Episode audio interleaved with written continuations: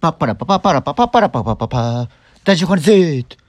この番組は私大丈夫かねが日々の気づきを声のブログとして皆様にお届けしております。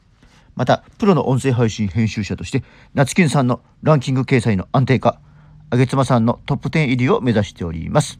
はい皆様いかがお過ごしでしょうか。最近音声配信をやっている方確実に増えています。私の知っている方も何人か音声配信を始めたし私も音声配信者を増やすための後押しをやっているところです。基本的には皆さん自己承認欲求を満たされたいので自分の考えを発信したいはずです。また自分のコメントや番組を紹介されたら嬉しいしその番組を聞いているファンの方も嬉しいですよね。ヒマラヤの2人の時間の再生数がかなり伸びた原因の一つとして番組紹介もあると思いますすなわち人に喜ばれることをやってあげるのは結局自分のためにもなる。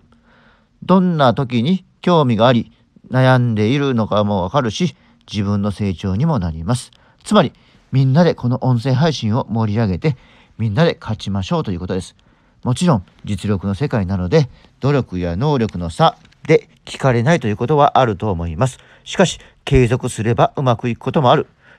とはいえ楽しくなければ続かないので楽しく皆さんで励まし合いながら継続していければ良いですね。これからも私のスタンスとして番組の内容が良くて継続して配信してかつ努力している方を中心に